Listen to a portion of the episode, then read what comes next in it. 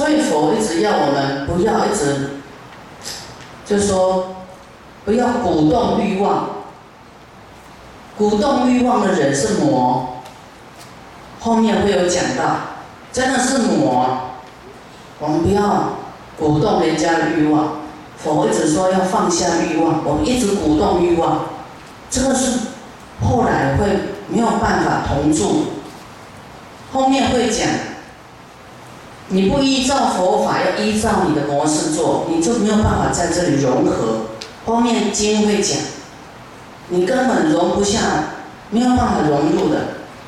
就像大海，有一个有一具尸体呀，在大海里面，它就不融在大海里面腐败，它会飘飘飘把它打上岸去，不能在大海融入。真的，你看你要好好。修行的人，他曾经会有多少人会饿死啊？没有，会自然会有护法，会有功德主来。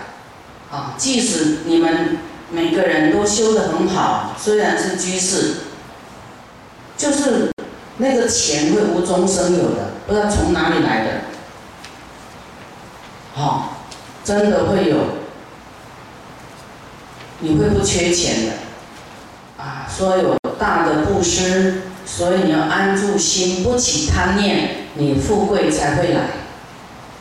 好，然后呢，你就一步一脚印，努力持大悲咒，努力发菩提心，啊，用身体啊来修福报，用你的身体努力修行，自然也可能你的孩子啊，护佑到你的孩子啊，或是你的姐妹啊，看你这么精进修行啊。啊，就送你很多东西了，你不一定要自己去买啊，那个东西就是会自己跑来，真的。师傅哈的感应太多了，有人送一箱水泥来，有两颗说哎软软的可能坏掉，说我本来想拿那两颗水泥给晚上给大家吃。我说那个不能吃哦，说坏掉，我是觉得蛮遗憾。今天早上又跑出两颗水泥来，比那个更健康、更新鲜，又跑出来，又另外一个人送来。你看，真的不会，就马上补给你呀。真的，师傅东西会真的用不完，好，我还要分给大家用。